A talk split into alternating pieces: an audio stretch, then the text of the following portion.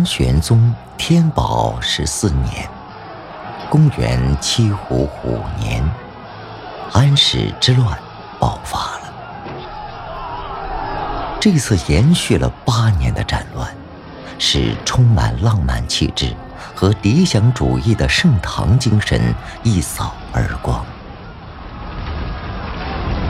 叛乱虽然最后被平息下去了。但唐王朝也从此一蹶不振。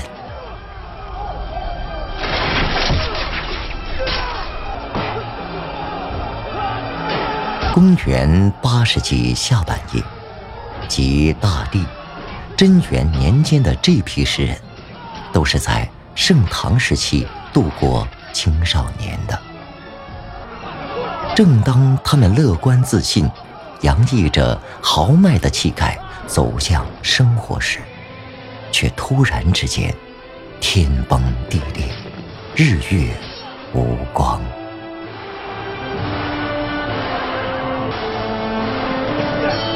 时代崩出一脸的严峻，从社会的各个缝隙里，再也找不到迎接他们的微笑了。于是，他们不得不背负着。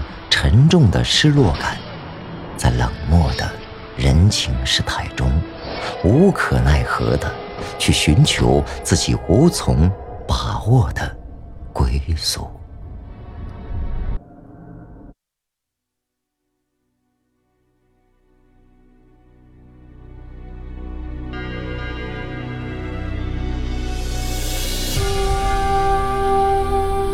刘长卿，算的是。大地诗人中重要的名家，他的诗多半写个人生活上的寂寞与孤独，以及对自然景物的欣赏，笔墨简淡，耐人寻味。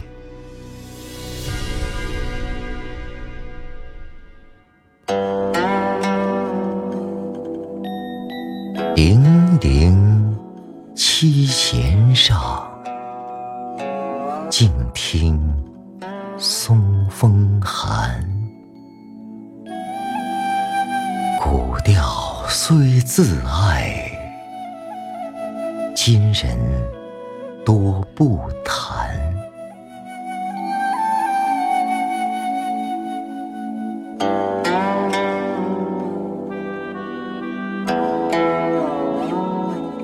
偶然听到弹奏古琴曲《风入松》，因为现今人认为这是过时的曲调，不爱弹奏了，所以听了很感动。但诗人敞开想象，避实就虚，只用像劲风吹过松林发出带寒意的声音来描绘琴声，就戛然而止。此外，一切都留给读者去想象。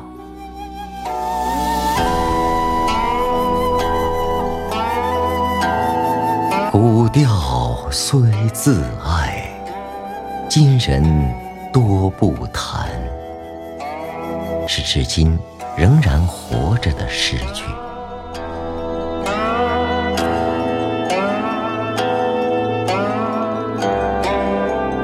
日暮苍山远，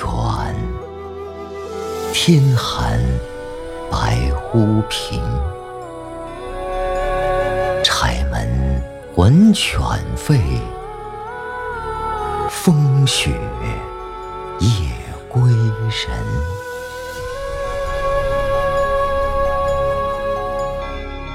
这首写的非常简练的诗，标题叫。冯雪宿芙蓉山主人写诗人，在风雪之夜找人家借宿的一次经历。妙就妙在诗人不说在这种风雪交加的夜晚，碰到有借宿的地方感到如何高兴，而把自己想象成远行的游子，终于。家了。日暮天寒风狂雪大远行人有小路指引着走在大山中。人生不就是这样永远在奔波着吗？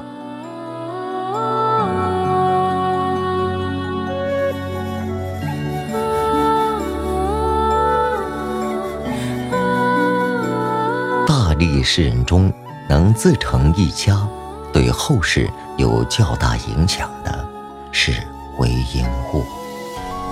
他有这样一首诗：“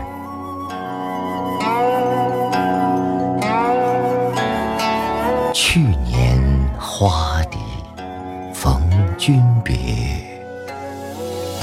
今日花开又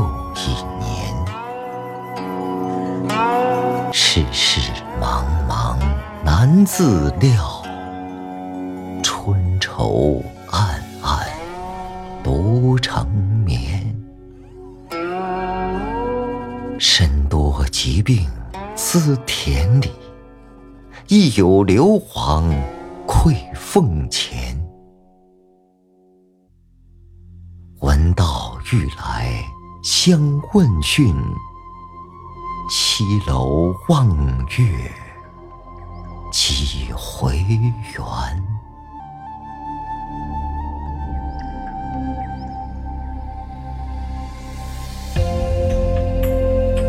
这是唐诗选本必选的名篇。这首诗有几点值得注意：第一是语言浅切，娓娓道来，明白。如画。第二，诗的意境恬淡平和，说明诗人是个名利比较淡薄的人。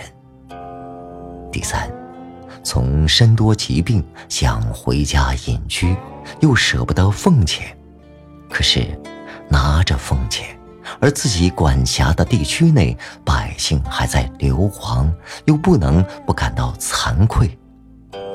可以看出，诗人是个有良心的地方官。正因为这样，才会感到矛盾和痛苦。当然，这也说明他比较软弱。刚从安史之乱战争的恐怖中走出来的人，惊魂未定。很自然会采用低调来看待生活，把立身处世的大原则从心上摘下来挂在身上，以便要用时能用上，又不致坠的人心动过缓。这是八世纪末士大夫的普遍心态。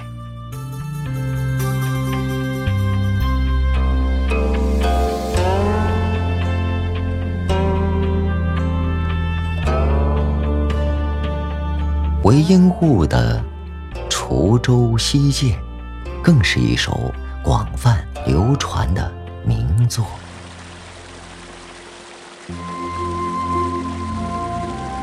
独怜幽草涧边生，上有黄鹂深树鸣。春潮。来急，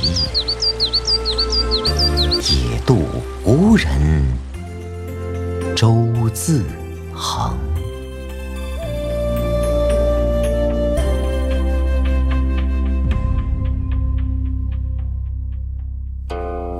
据说安徽涂县的上马河，就是诗中所说的西涧。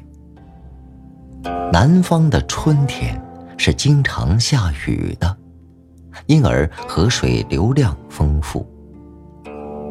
骤雨刚刚过去，河水更是迅速上涨。也许诗人正想到河那边去吧，可是野渡无人舟自横，渡船停在对岸，没人撑过来。好在河边树木青葱，野草碧绿，黄鹂正在唱着歌。那就一边等，一边欣赏这河边的美景吧。诗中展现出一种清幽绝俗的境界，表现了诗人对林泉生活的向往。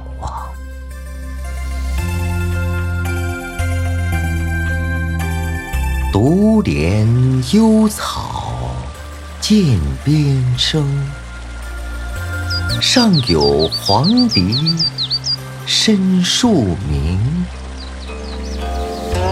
春潮带雨晚来急，野渡无人舟自横。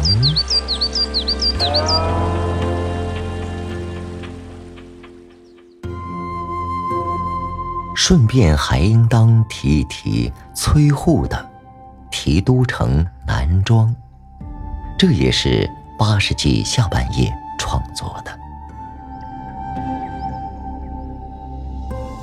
去年今日此门中，人面桃花相映红。人面不知何处去，桃花依旧笑春风。这首诗流传很广，并不是因为诗有多么的高明。而它背后有个非常动人的故事。据《太平广记》记载，崔护年轻时到长安考进士，没考上，就在长安暂住。清明日，他到南郊游玩，口渴了，就到一家桃花环绕的村舍前敲门。讨水喝，有个姑娘开门接待，给他水喝，还靠在桃树下含情脉脉的看他。第二年清明，他重游旧地时，却敲不出这个姑娘来了，于是就在门上题了这首诗。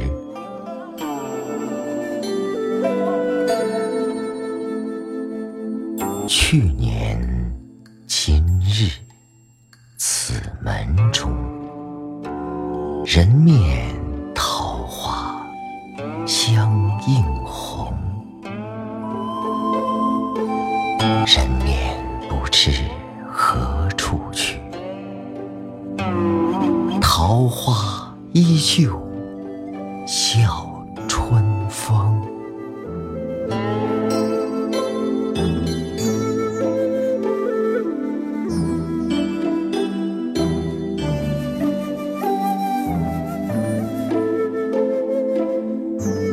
还应该提一提大历时期的诗人张继。也许我们对张继这个名字并不熟悉，但是对《枫桥夜泊》这首诗却不陌生。月落乌啼霜满天。江枫渔火对愁眠，姑苏城外寒山寺，夜半钟声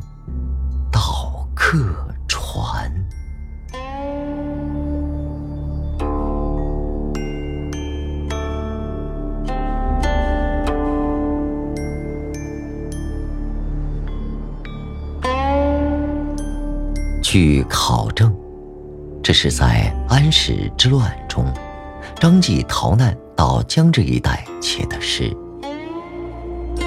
逃难就不是一般的天涯漂泊，这种逃难的苦闷也就不是一般的乡愁旅叙所能概括的。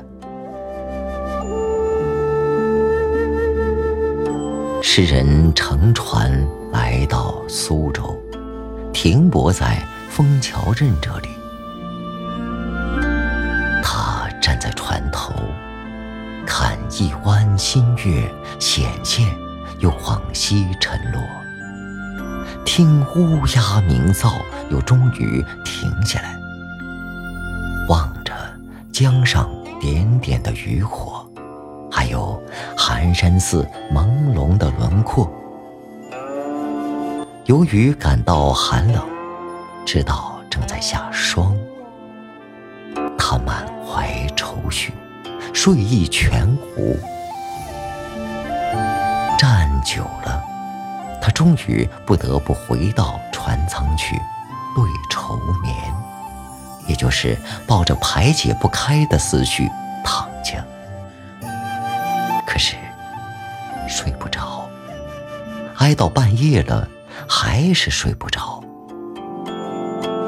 正在这时，忽然寒山寺响起了悠悠的钟声，低沉而缓慢，一声声敲走了刚刚袭来的一丝朦胧的睡意，敲醒了。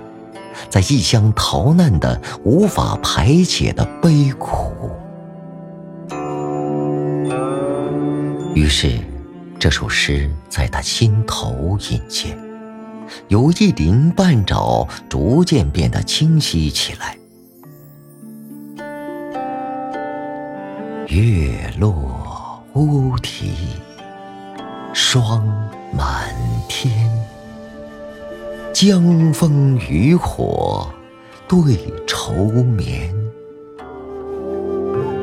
姑苏城外寒山寺，夜半钟声到客船。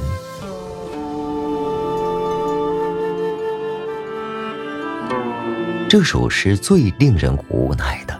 就在于借寒山寺的钟声敲醒人的梦境之后，把人搁在这荒寒中没有着落，并让人用一生的经历来消解这梦后的凄苦。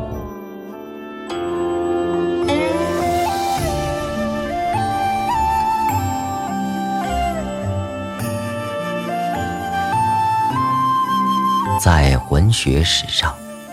一提起大力诗坛，人们首先就会想到号称大力士才子的一批诗人。说是识才子，其实各种文件的记载都不尽相同，加起来有十好几个。这些人才华横溢，在当时都是大名鼎鼎的人物。大力士才子都喜欢参禅访道，游山玩水，祈求借这种与生活保持一定距离的方式，来缓解乱世带给他们的痛苦。他们的诗都写得精巧清丽，但调子是低沉的、伤感的，内容也比较单一。缺乏个性和独创性，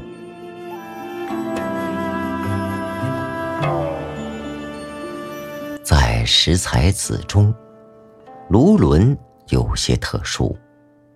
他有过十几年军营生活的实际体验，至今还有传颂的名篇《鸠岭》。金仆姑，燕尾绣毛狐。独立扬心令，千营共一呼。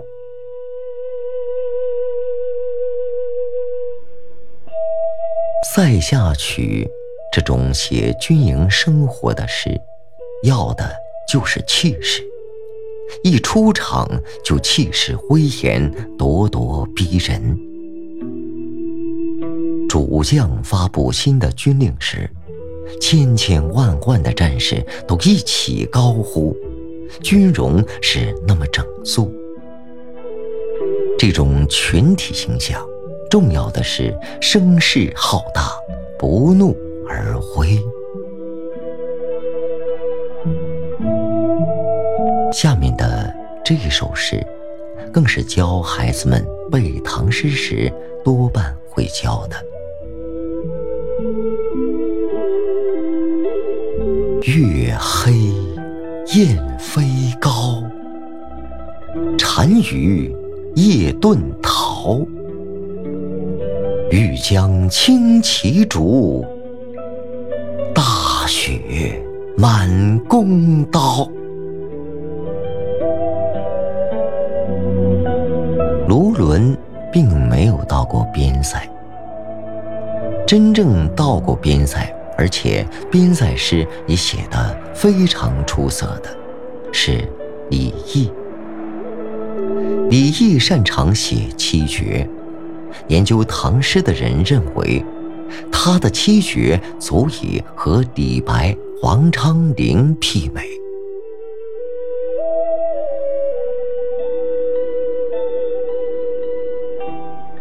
天山雪后，风寒。横笛偏吹，情路难。汽笛征人三千万，一时回首，月中看。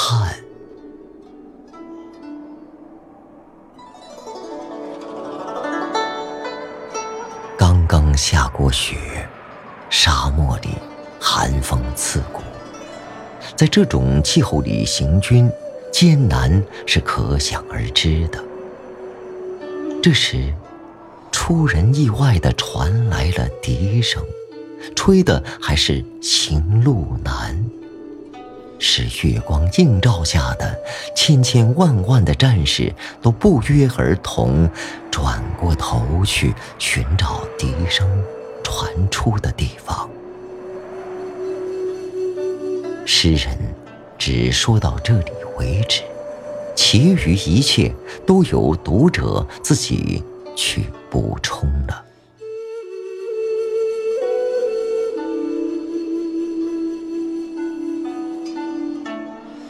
李益不光是边塞诗写得出色，写人生离合聚散的诗，也有非常感人的。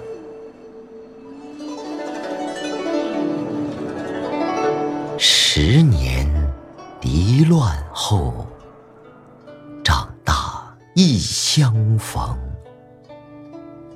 问姓今初见，称名。忆旧容，别来沧海事，语罢暮天钟。明月巴陵道，秋山又几重。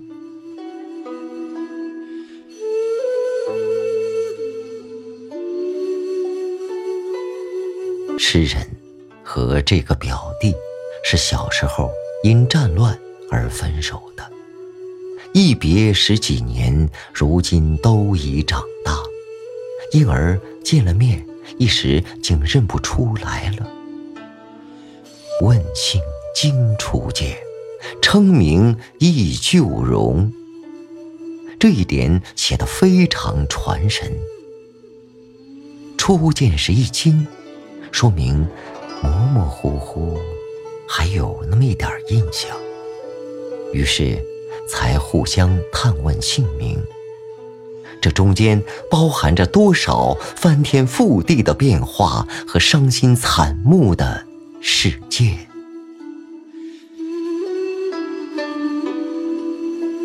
诗人只用“别来沧海事”一句，就把这股潮水。打住了。为什么才一见面，就明月巴陵道，秋山又几重，又要各奔东西呢？自然还是因为战乱给人造成的生活艰。